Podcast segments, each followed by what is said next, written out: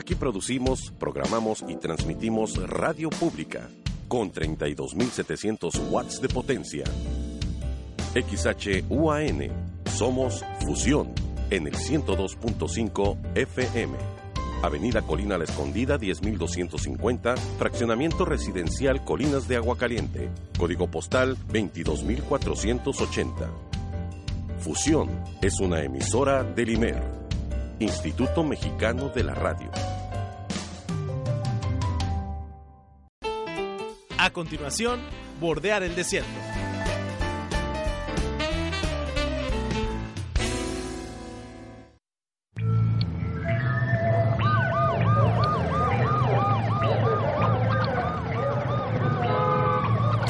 Bordear el desierto. Los derechos humanos a través de la frontera.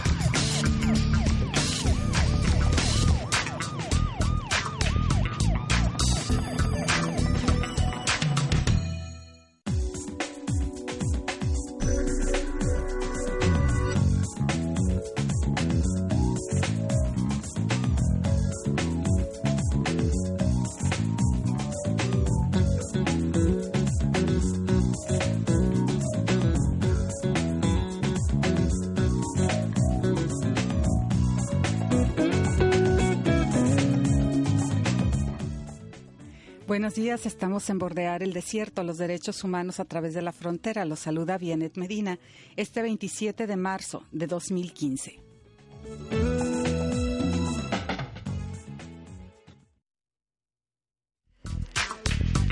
Horizontes.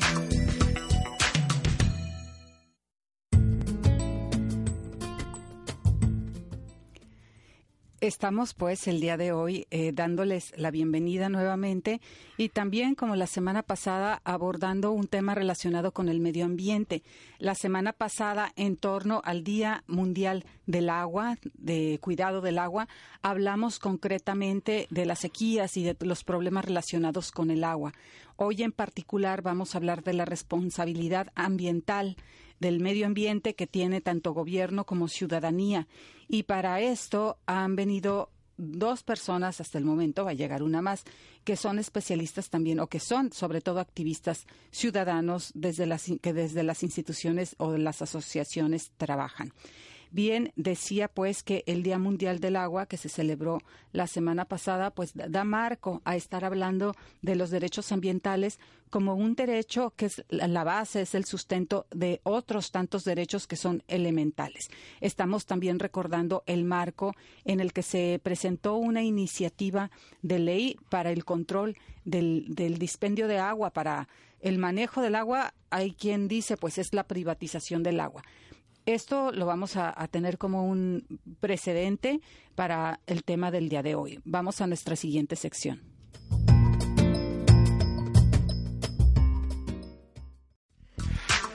De primera mano. De primera mano.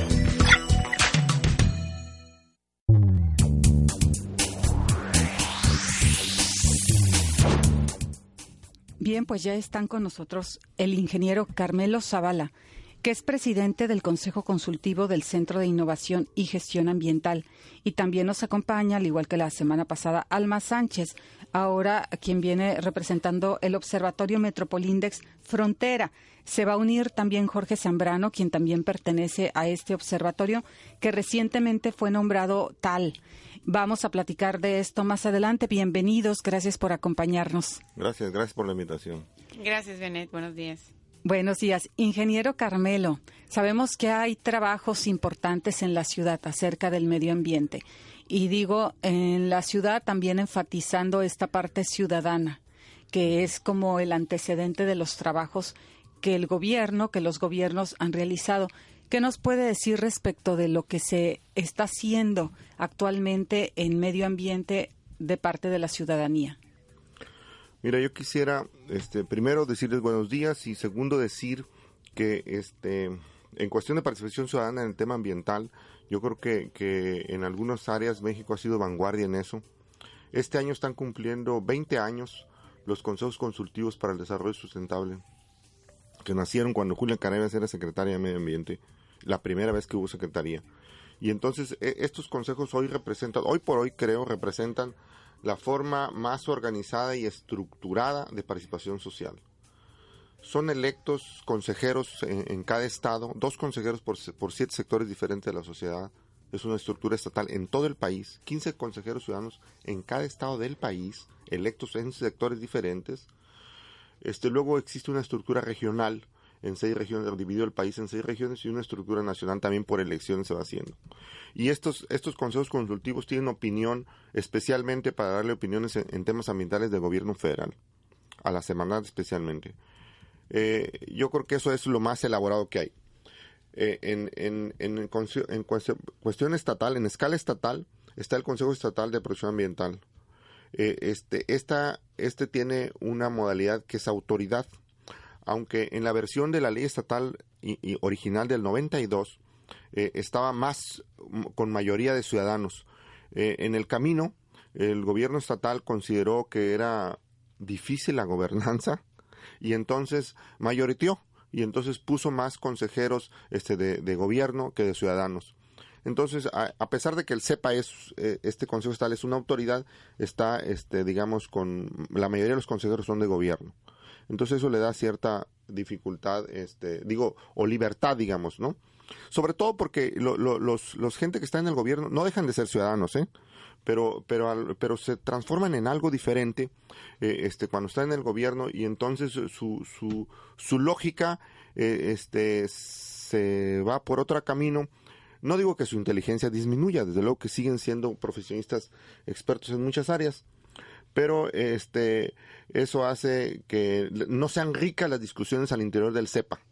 Este, los representantes de, de, las diferentes eh, secretarías de gobierno estatal eh, ahí son, son van por, por ocupar una silla, un voto, etcétera, y la discusión realmente se da cuando se da ocasionalmente solamente entre los cinco ciudadanos que son consejeros de cada municipio en, ese, en esa escala. En la escala municipal hay también un Consejo Municipal de Protección Ambiental que no, no opera tan, tan, tan rutinariamente. Yo creo que está empobrecido. Este, faltaría darle, darle más énfasis. Creo que hubo otros, otras épocas donde estaba funcionando mejor. Y, y, creo, eso es, digamos, lo oficiosamente participación social, ¿no? Sin duda yo creo que los ciudadanos tenemos mucho que hacer. Por ejemplo, la basura o los residuos sólidos urbanos. Este, hoy la ley estatal y la ley federal contempla que que este, cada generador desde nuestros domicilios separemos en por lo menos dos corrientes de residuos, la basura o residuos sólido urbano en esa definición de ley. No lo hacemos o si alguien lo hace, bueno, llega el recolector municipal o el recolector y lo mezcla y entonces no hay, no hay una cadena, una corriente establecida. Entonces yo creo que eso es algo que debemos empujar que debemos empujar definitivamente desde la sociedad y empujar que los gobiernos municipales cumplan con esa, con esa legislación que ya tiene varios años, ¿eh? no es nueva. Es un tema que nos preocupa y lo hemos evidenciado también la semana pasada en que estuvimos hablando de este tema, del de la basura, porque efectivamente, aunque hay una ley, no hay hábitos o si los hay son, son aislados, son eh, personas que en sus prácticas aisladamente trabajan en esto o bien, como decíamos, las asociaciones eh, eh, ambientalistas lo hacen, pero con una escala que no deja de ser aislada, ¿no? Y bueno, ¿qué sucede? Que a nivel gobierno no hay un, una organización en torno, por ejemplo, a este hecho, decíamos, de la recolección de basura. Eh, las mismas escuelas, los mismos colegios particulares eh, tienen prácticas relacionadas con el reciclaje, pero a fin de cuentas todo viene a dar a donde mismo. no, está, no está la cadena integrada. Los eslabones de la cadena no están integrados. Por eso nuestro énfasis el día de hoy para hablar de la responsabilidad que tienen las diferentes instancias. Ustedes también, Alma Sánchez, como parte del observatorio, eh, pues saben que hay prácticas que no se están dando. ¿Dónde podríamos poner la mirada para decir aquí es donde se están dando las omisiones para no cumplir este, esta cadena, como decía Carmelo?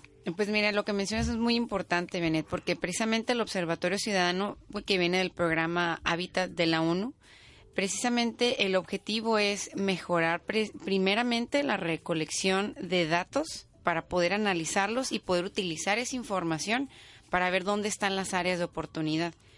Eh, los indicadores que se tienen en el Observatorio Ciudadano, el que está instalado aquí ya en, Tijuana, se llama Metropol Index y ya está debidamente registrado ante las Naciones Unidas, este, te pide que sean mínimo 30, 31 indicadores que van desde vivienda, este, indicadores de población, de desarrollo urbano, de medio ambiente.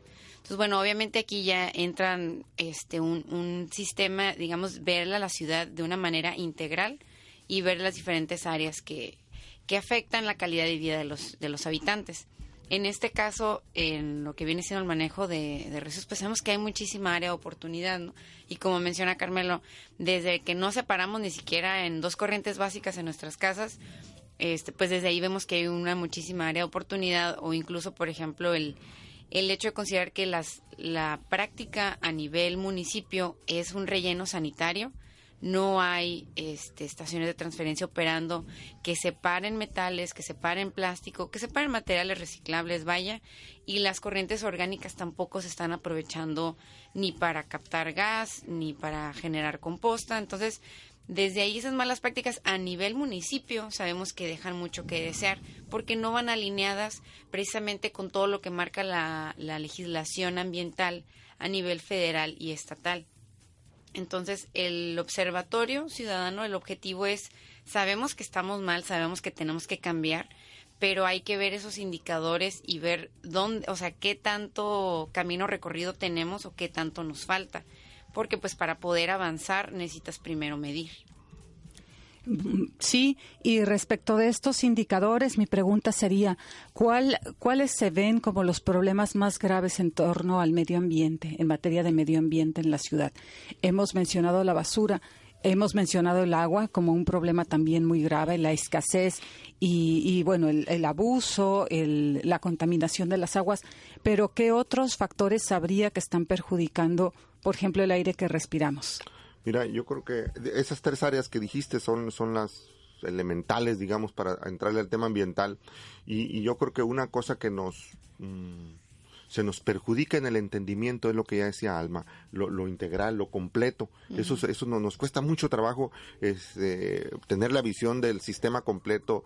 Eh, esta gente que estudia sistemas complejos y esas cosas, este, no está fácil de entender. Pero, pero empiezo aire calidad de aire es, es, el, el, aire es así como digamos muy democrático. Nos lo respiramos todos, ¿eh? De pobres, ricos y la frontera y todo. Entonces se nos y calidad de aire, hay programas de calidad de aire eh, eh de, hace de los noventas. Este, tristemente estos programas de calidad de aire son, son, es un catálogo de buenas intenciones y no tienen dientes, digamos, ¿no? Se hicieron desde esos años, este, se han evaluado algunas veces y, no se ha cumplido este, las metas o los propósitos y no pasa nada, ¿no? Digo un caso excepcional, digo no excepcional, sino un caso emblemático, Pemex. Pemex tenía obligaciones de mejorar combustibles desde esos, esas épocas y, una norma oficial que lo obligaba a eso y ha pedido una prórroga tras otra, tras otra. Y entonces eso no ha pasado nada. Este, otro que nos impacta este, en los últimos años con frecuencia, a veces en la opinión pública, es el programa de calidad de verificación vehicular. Me parece que ha venido a traspiés, a traspiés, nació chueco, se parió chueco, eh, eh, este programa y bueno, ha venido a veces avanzando, a veces no, pero mientras creo que la capacidad del gobierno estatal, del gobierno municipal, de su, su, limitada capacidad de convocatoria política para sumar al transporte público, a la verificación vehicular, entonces el impacto ambiental, el impacto en la calidad del aire del, del programa este es realmente muy limitado. El transporte público aporta el 80% de las emisiones a la atmósfera. Entonces no es posible que no sea un actor principal para que esté en la mesa y, sumado con entusiasmo, etcétera, etcétera, en la verificación vehicular, ¿no? Viene siendo la verificación vehicular de, de, automóviles particulares, pues digamos, solamente un remedio mínimo de este 20%, un parche. Es un parche, es un parche yo creo que además, eh, este, desde que se discutió la implementación, siempre en la mesa estuvo que el programa de verificación vehicular debería empezar con las flotillas de carros de uso intensivo, transporte público, empresas, gobierno. Y, y no empezó así. Y eso era un tema, parecía discutido, rebasado y decidido y cuando se implementó y se arrancó no sucedió así. No sucedió así porque los gobiernos son de diferente partido, porque no se entienden, por la concesión de los virgenes se los dieron a quién sabe quién y por etcétera. Y entonces así estamos. Déjenme recordar al público que estamos en Bordear el Desierto, los derechos humanos a través de la frontera por fusión 102.5 FM y que tenemos una página en Facebook que es Bordear el Desierto. Vamos a ir un corte, pero antes le voy a dejar la pregunta en el aire, pues, ¿qué utilidad tiene este, este sistema de verificación vehicular cuando hay problemas que vienen, como decíamos, también de las flotillas que le llaman de, de transporte urbano y también podremos decir de las maquiladoras u, otros, u otras industrias que están en la ciudad y que la contaminan. Vamos un corte y regresamos con estas preguntas.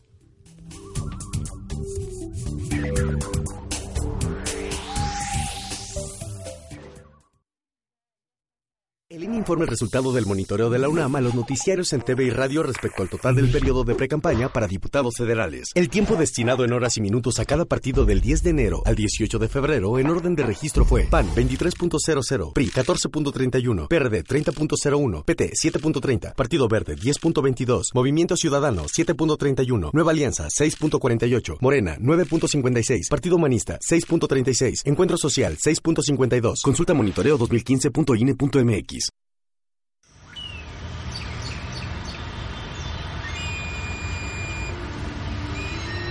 Los sonidos siempre están ahí. Descúbrelos y dale sentido. Esto que escuchas es éxito. Es participación ciudadana. Es el lugar donde inician muchos planes y proyectos. Esto que escuchas. La radio digital ya es una realidad en México. Es lo que te falta por descubrir. Esto que escuchas es el Instituto Mexicano de la Radio Producimos sonidos y los transformamos en ideas. Este 7 de junio, los mexicanos estamos convocando al evento pacífico más grande para cambiar las cosas en el país. Elijamos a los diputados federales que van a proponer y aprobar las leyes que nos involucran a todos. Investiga quiénes son, qué proponen y qué han hecho. Participa, para que no sean otros los que decidan que sea contigo y no sin ti. Ejerzamos nuestro derecho a votar y resolvamos nuestras diferencias con respeto y tolerancia. Instituto Nacional Electoral, INE.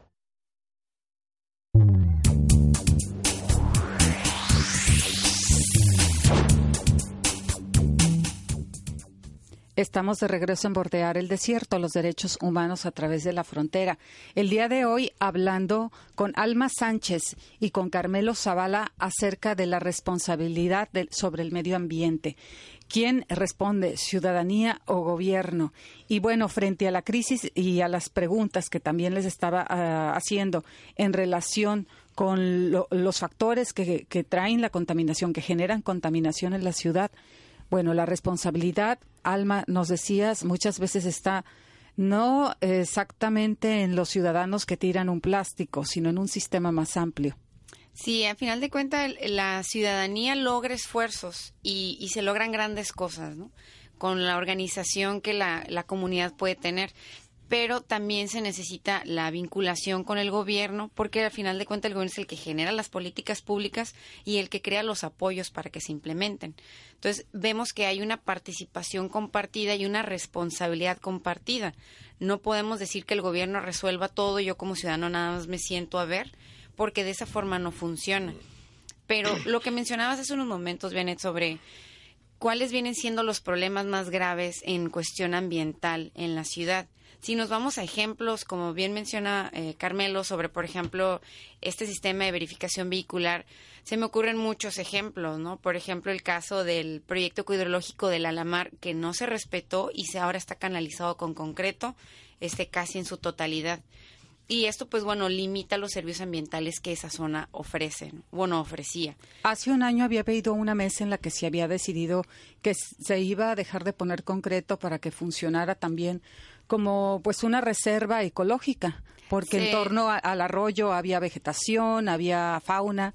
Se logró eh, firmar el, el, convenio de la Mesa Técnica del Arroyo a la Mar con Conagua, sí, después de mucho tiempo estarlo gestionando, se logró, y a final de cuentas sí se logró respetar un tercio. En total son 10 kilómetros de extensión, son 3.3 kilómetros los que se, se respetaron, los que ahorita están, digamos, en un de una de cierta forma este como estaba un concepto pristino pero los otros seis kilómetros pues ya se canalizaron. Y eso a qué se dio a que no se respetó un proyecto inicial se hizo un cambio se hizo una modificación a la manifestación de impacto ambiental y no se hizo una consulta ciudadana sobre el nuevo proyecto. Se manejó de una forma un poco turbia.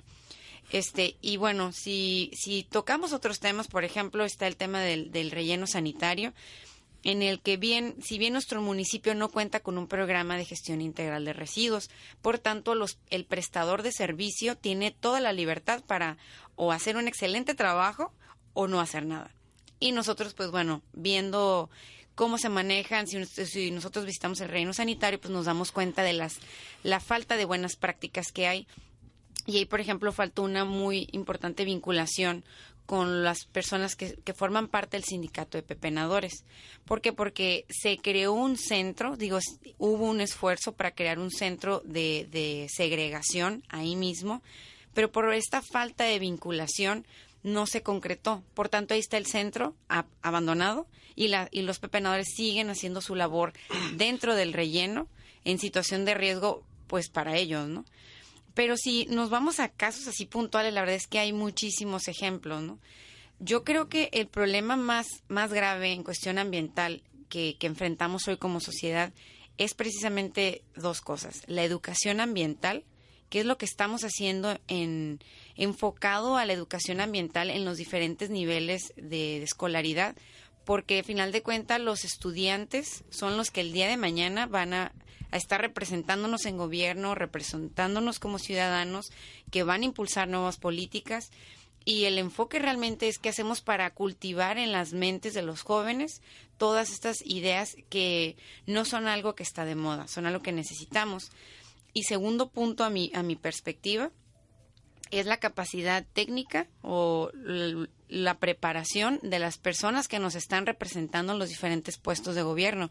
Porque como decía Carmelo, ¿no? Te topas con propuestas muy buenas, proyectos muy buenos. Tenemos un marco legal excelente en cuanto a programa nacional, luego se baja al Estado, pero qué acciones están tomando. Entonces, si los representantes de gobierno no conocen esos programas, no los ejercen, no buscan vincular las políticas que están en nuestro marco federal a un nivel municipal, a un nivel regional, pues por eso se quedan las cosas en papel nada más. Y está muy bonito en papel, pero ¿qué pasa en la práctica?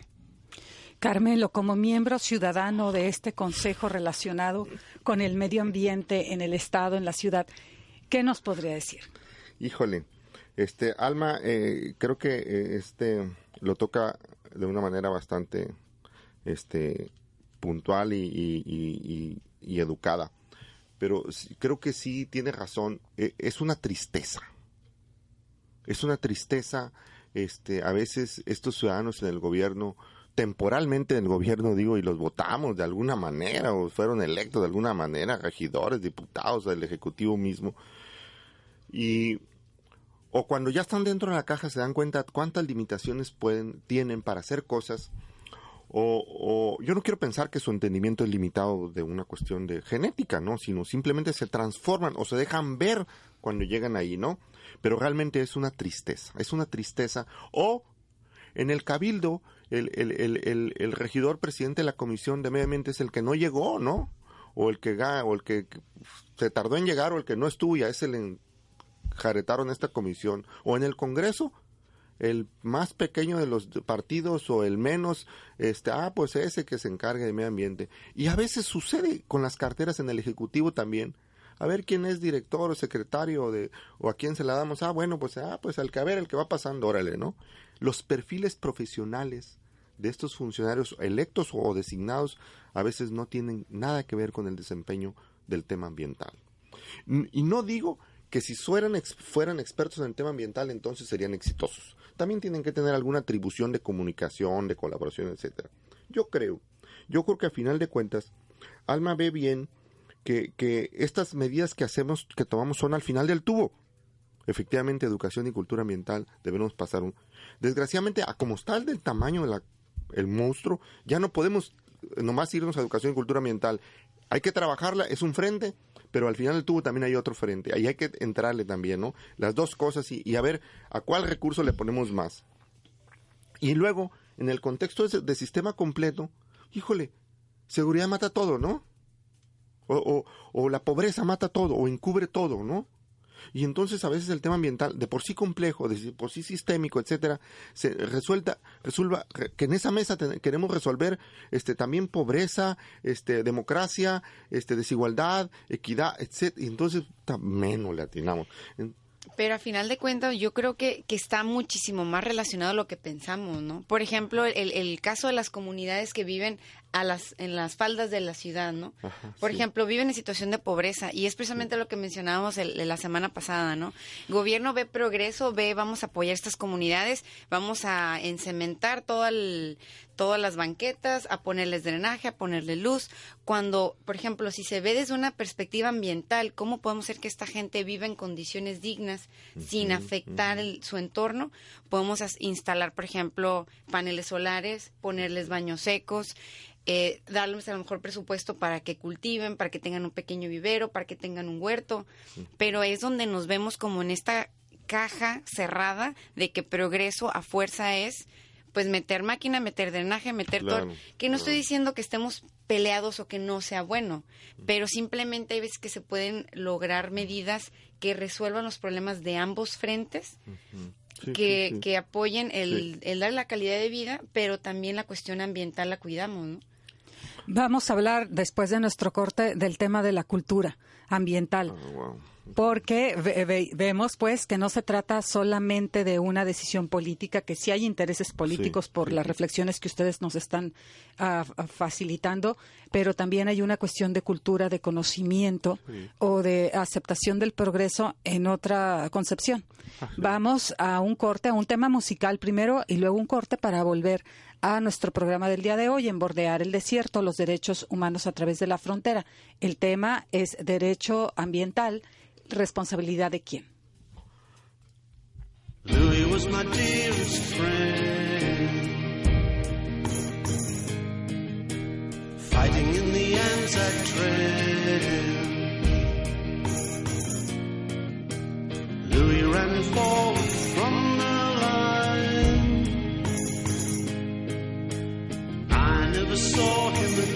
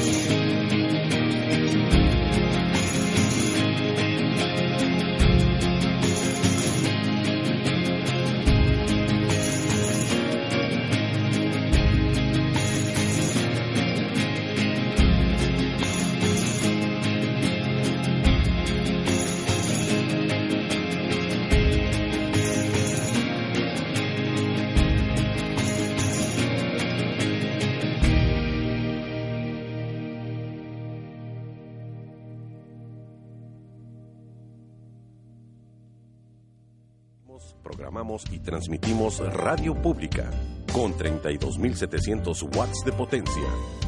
XHUAN, Fusión 102.5 FM, Horizonte Musical de Tijuana.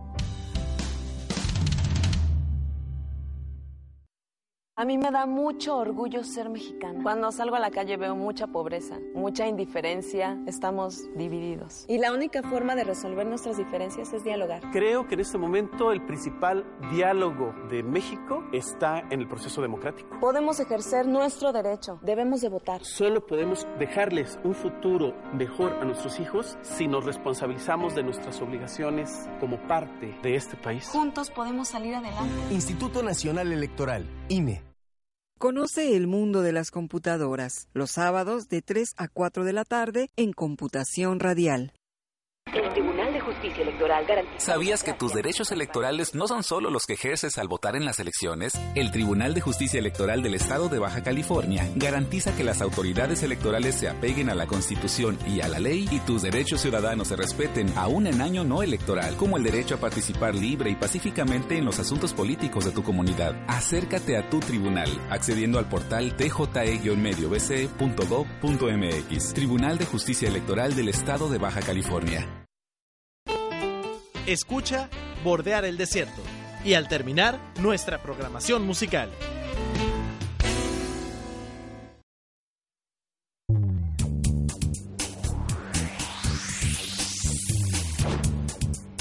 Estamos de regreso en Bordear el Desierto, los derechos humanos a través de la frontera por Fusión 102.5 FM. El día de hoy hablando del derecho al medio ambiente, al disfrute y al cuidado también, que es un deber del medio ambiente, eh, de quién es la responsabilidad. Esta plática la estamos teniendo con Alma Sánchez y también con Carmelo Zavala, quienes son ciudadanos activistas ya de algunos años muy interesados y muy empecinados en mejorar la cuestión ambiental en la ciudad. El escenario que nos presentan es un poco deprimente porque estamos hablando de esfuerzos ciudadanos y estamos hablando de un gobierno un tanto resistente y no es uno en particular el que está ahora, sino que hablamos de generación, si la ley ya tiene 20 años, hablamos de diferentes generaciones que se han resistido o que no han podido, que no han tenido la, la pertinencia de articular estos esfuerzos ciudadanos para que realmente estemos eh, como se dice, poniendo la basura en su lugar, pero también disfrutando y mejorando nuestra calidad de vida. Hablábamos de problemas fundamentales, respiramos aire sucio, cualquiera de nosotros, aunque no fumemos, podemos tener los pulmones como de un fumador, porque así está la polución. Y también hablamos del agua como una crisis que nos está orillando a la, a la privatización, no porque sea lo necesario, más bien es una violación también del derecho humano a, algo tan elemental pues como es este líquido. Y bien, eh, agradezco, quiero agradecer la llamada también de Elsa Arevalo, que está bastante preocupada por el tema de la separación de la basura. Vamos a estar hablando de esto porque ella dice, bueno, yo separo plástico, botellas, vidrio y no hay a dónde llevarla. Ella decía en particular, el vidrio lo tengo que llevar a Estados Unidos porque en, en, en México bueno, al menos en Tijuana, imposible de dejarlo en algún punto. Y el plástico, la botella, sabemos que hay centros de acopio de plásticos donde se paga, pero esto representa un esfuerzo terrible porque es no solo acopiar, sino separar hablando del plástico blando que le llaman, el de color y el otro, el, el fleje, y bueno, es un proceso bastante largo y al fin del, de la jornada se reciben 20 pesos.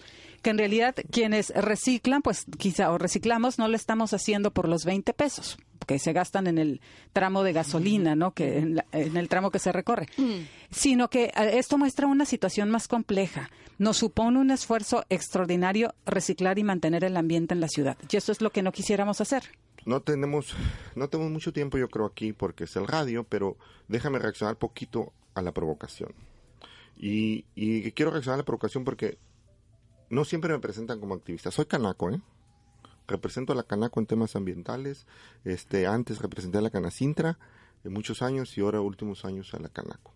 Y, y en ese en ese tema me gusta eh, este ver o intentarlo con mucha claridad. Desarrollo sustentable son tres cosas, ¿eh? ambiente, sociedad y economía. Y hay, no las hemos podido hacer que caminen juntas. Ese es el problema. ¿Ves?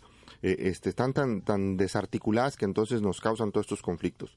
Como la cobija es del mismo tamaño, pues entonces... Y el otro punto que quisiera enriquecer la diversidad de nuestras mismas opiniones aquí es el optimismo. Yo alimento el optimismo, mi propio optimismo, mirando hacia atrás, mirando los años pasados en estructuras de gobierno no había Secretaría de Medio Ambiente, ya existe, no había dirección, hay reglamentos, leyes, etcétera. Hemos caminado. Y, y cuando el pesimismo me está ganando, entonces tenemos un santón, una vaca sagrada, Mario Molina. Eso, un Nobel, eh, este, su, sus estudios lograron eh, este, el protocolo de Montreal, este, se cambió la tecnología de la, de la refrigeración en el mundo en una generación y entonces hoy el hoyo de ozono está cada vez menos siendo un problema. Vamos, alimento la esperanza de esa manera para poder este, mantener algo de cordura digamos, ¿no? Pero luego digo, hay que hacer algo también, hay que hacer algo concreto, a la mano, como individuos. Esta, esta, estos conceptos ahora de, de calentamiento global, del climático, que nos parecían lejanos, lejanos, lejos de nosotros como individuos, y entonces, bueno, pues son los que están muy cerca de la playa, a mí me gusta la playa, entonces ahí les, se les va a subir el mar, ¿no? Y, y cada vez nos damos cuenta que no, no, estamos cerca y hay que hacer como individuos revalorizar el papel del individuo y articularlo con otros, en grupos y en sociedad. Hace rato fuera del aire decíamos, con Alma aquí, si, si los gobiernos de cualquier orden de gobierno y de cualquier partido hicieran nomás articular los esfuerzos de los individuos, de los grupos, de las entidades que están, es más, de los mismos gobiernos, otra cosa sería, ¿eh? La palabra entonces es colaboración colaboración, colaboración, tolerancia, diversidad. Esas son las palabras que nos tienen que regir para encontrarnos, no competencia.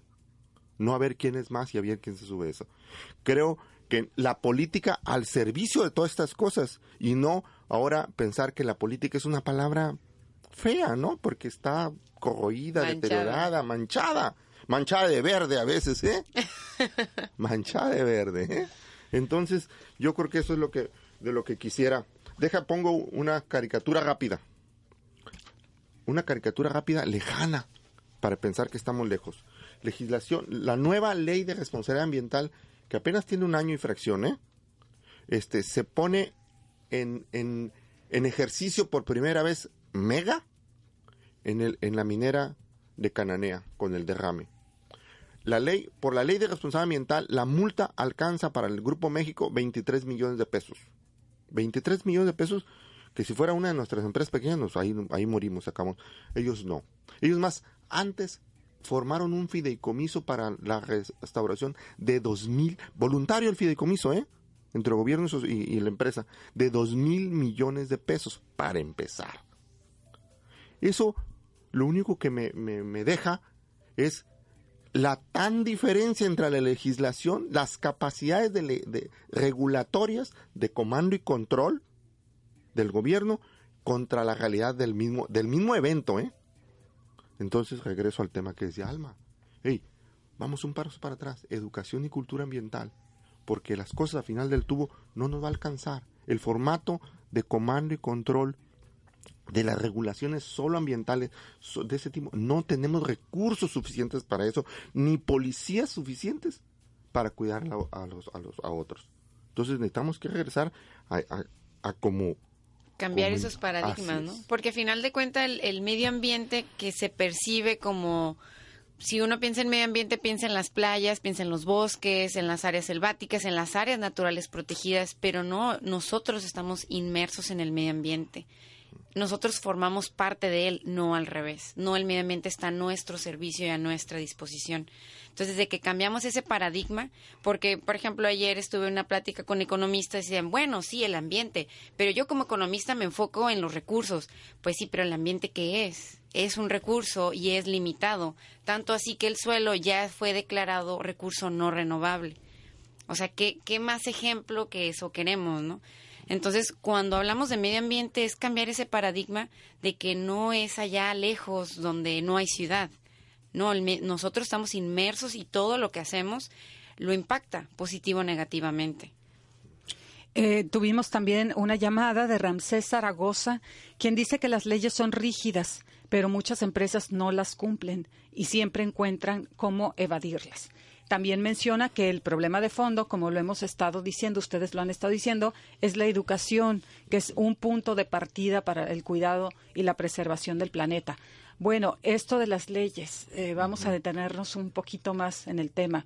eh, hay leyes, hay una ley del medio ambiente, decía yo los 20 años en relación a estos consejos consultivos que ya alcanzaban a avisorar la serie de problemas. De hecho, se dice que la ley de transparencia surge de los mismos activistas de medio ambiente a, través de la exigencia. Como derecho a la información. Como derecho a la información. Bueno, y este es un proceso de ya dos décadas. Entonces, hay una exigencia ya legal, podemos decir, hay una norma, muchas veces aunque no, establecido, no esté establecida como ley.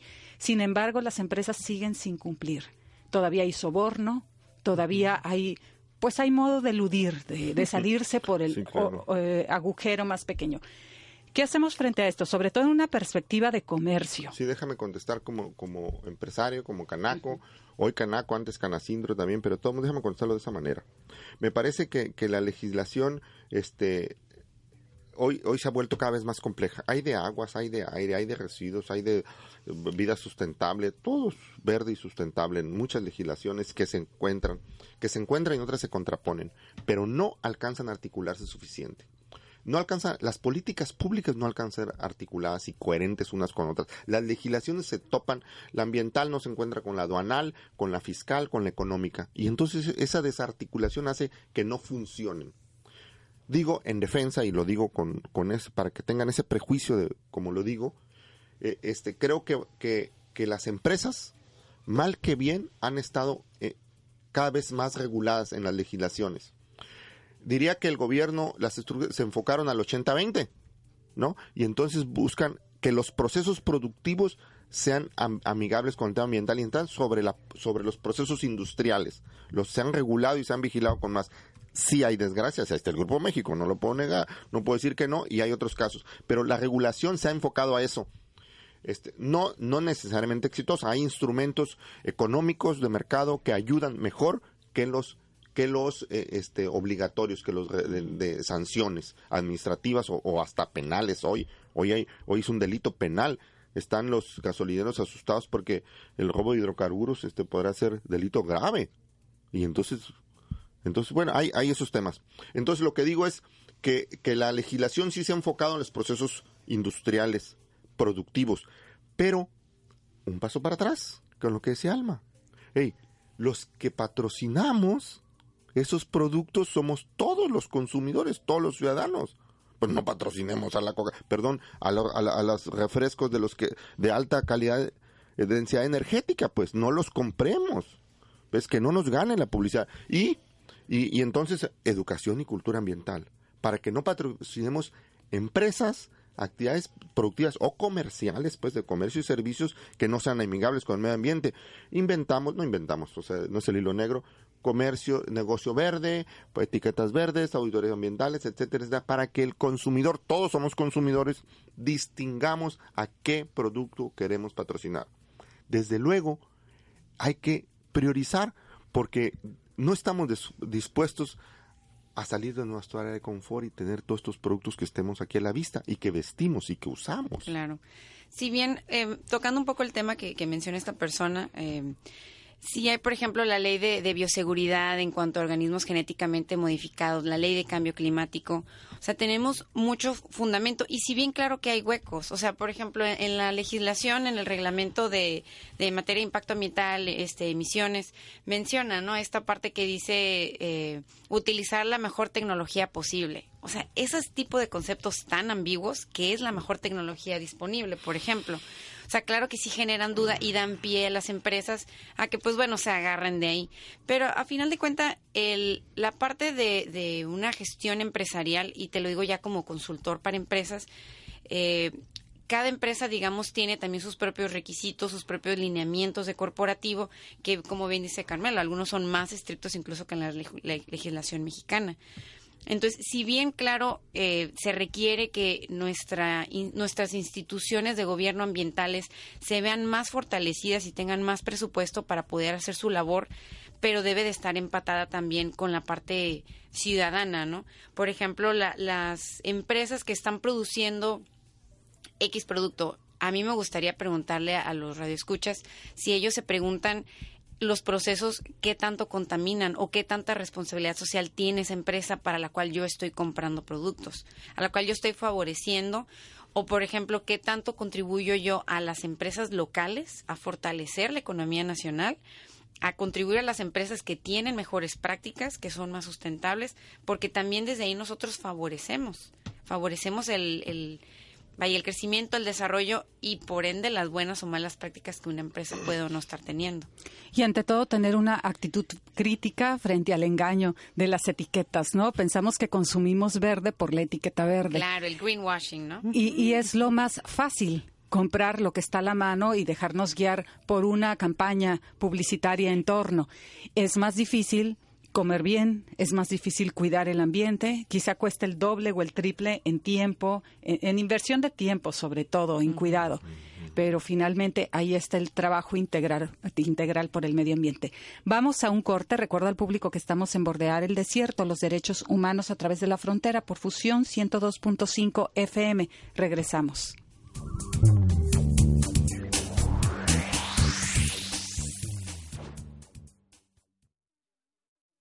Imagínate que no pudiéramos elegir. ¿Cómo sería el país? Mi experiencia fue que las elecciones son transparentes. Porque la gente es la que participa y la gente es la que las hace. El INE es ciudadano. En la casilla trabajamos personas que fuimos sorteadas. La democracia es el voto del pueblo. En la medida en que participamos, mejoramos. Con todos nuestros defectos, somos nosotros nuestra propia esperanza. Sí, yo puedo decir que las elecciones son limpias. Tenemos que avanzar, tenemos que seguir adelante. México va a ser mejor. Instituto Nacional Electoral, INE. De lunes a viernes a las 5 de la tarde, no dejes de escuchar Antena Radio Tercera Emisión.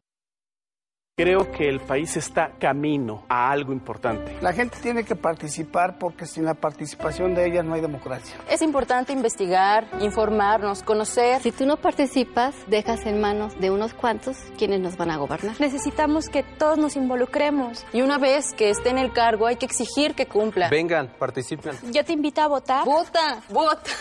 Tienen que votar. Todos somos vigilantes de las elecciones. Instituto Nacional Electoral. INE.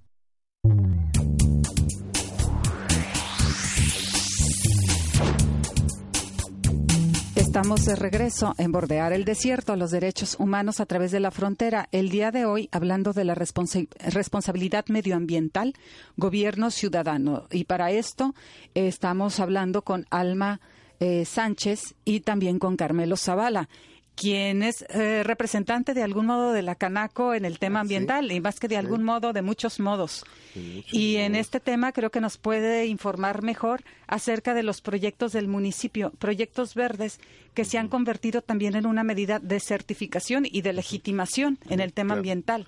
Claro. Yo creo que en, los instrumentos eh, no, no obligatorios hay muchos eh, económicos, eh, estímulos fiscales, este, etiquetados, etcétera, etcétera. Los pioneros en esto fueron los europeos y, Estados Unidos, nosotros mismos arrastrados por Estados Unidos, apostamos mucho al comando y control. Apenas exploramos estos otros instrumentos. Y, y en la Canaco, para aterrizar en algo local, en la Canaco hemos eh, durante varias administraciones municipales intentado una, una, una, una etiqueta de, de negocio verde este, sin eh, descubrir el hilo negro, ¿eh? Nomás voltear para arriba y hay un, cosas que hay que, eh, este, tropicalizar o copiar y otras no, Pero esa, es así. Y lo hemos intentado en varias administraciones. No, no hemos sido plenamente exitosos. ¿eh? Este, hemos, eh, han sido pequeños esfuerzos, no, no impactantes. Este, la, la, administración pasada como negocio verde, esta que entra y que entonces el verde no es mancha y entonces se le, se le pone comercio ecológicamente confiable y empezamos otra vez. ¿no? Y entonces hay algunos este, talleres mecánicos, restaurantes, negocios de diferentes giros que, que solicitan al, gobierno municipal este comercio ecológicamente confiable. en los talleres mecánicos lo que buscamos es que los residuos peligrosos no vayan a la basura común. Y, entonces aceite usado, envases vacíos de aceite este, o de líquidos automotrices, ¿eh? este, lo, el power, lo, lo del antifreeze, etcétera, no deben mezclarse porque en la, en la basura común se multiplica su efecto. Entonces deben separarse y canalizarse en otra corriente. Es, eso lo intentamos y entonces que, el gobierno municipal le ponga una etiqueta. Eventualmente el consumidor, todos con carro, aquí en Tijuana más de medio millón de carros, en Tijuana entonces decimos a este taller sí lo llevo, a este no lo llevo. Y hemos intentado eh, este eh, articular este con el programa de verificación vehicular mismo. Entonces, que los carros que, que no pasan la verificación y que entonces necesitan con alguna certidumbre ir a algún taller que les repare el carro para regresar la verificación, que ese taller tenga prácticas amigables con el medio ambiente. Eso lo hemos intentado y estamos en ese camino también en coordinación con la Secretaría de Protección Ambiental del Estado. No creo que somos hoy todavía, pero vamos a necear, ¿eh? tenemos muchos años en esto y, y, una de las características de la gente que trabaja en temas ambientales es la necedad. Se necesita eso. Persistencia. Yo, yo, pues. prefiero decirle persistencia, constancia. Déjenme mencionar que seguimos con el tema de las industrias. Llamó el señor Miguel Montalvo para decir que las industrias tienen leyes para cuidar el ambiente, pero los ciudadanos debemos cooperar, al igual que, que los autotransportes y automóviles particulares que contaminan mucho. Nos felicita también por el tema. Y bueno, entre las otras preocupaciones de una de nuestras eh, radioescuchas, la que llamó Elsa, que preguntaba, me gustaría, Alma, que, que nos ayudaras a responder, aunque no sea una respuesta totalmente satisfactoria. ¿Dónde están los centros de acopio? O, cómo podemos reunir la basura para el ciudadano común. Para el ciudadano común, sí. Mira, es todo un reto. Me ha tocado ver muchos esfuerzos de, de, comunidades, de escuelas, que dicen, ¿sabes qué? Queremos empezar a, a, separar los residuos, porque, pues bueno, aparte también es una fuente de ingreso, es un apoyo para su economía y vamos a ser ambientalmente este, más sustentables, ¿no? Y se topan con toda esta, eh, pues, realidad de por ejemplo, hablas a una empresa que acopia y te dice, no, pues es que yo mínimo quiero tantas toneladas y no, pues no, claro, no puedo ir por ellas, ¿no? Este, o pues tú consíguete tus contenedores o, o sea, muchas trabas, ¿no? Entonces parece que, que es todavía más difícil este el poder hacer cosas buenas que dices, bueno, pues yo quiero, tengo toda la intención, pero pues al final de cuentas no tengo a dónde llevarlo, ¿no? Como esa persona que te dice, pues llevo el vidrio a Estados Unidos porque pues aquí no hay, lo más cercano es Mexicali y pues no, entonces, ahí qué es lo que sugerimos. Lo que se puede hacer es eh, ahora sí que hacer colaboraciones en equipo. Vaya, por ejemplo, me tocó ver a un, a un grupo de UTT, unos muchachos de UTT que hicieron un proyecto que le llamaron Recyclation y ellos lo que hacían era contactaron a una empresa, la empresa les prestó los contenedores, ellos hacían el acopio y ellos este consiguieron su propio su propia camioneta para transportar y de esa forma ellos hacían eh, la entrega, ¿no? La recolección y entrega. Entonces, bueno, ya obviamente ya dices, bueno, es que sabes que ya es mucho tiempo, ya implica mucho esfuerzo, a lo mejor yo no tengo la posibilidad de hacer eso.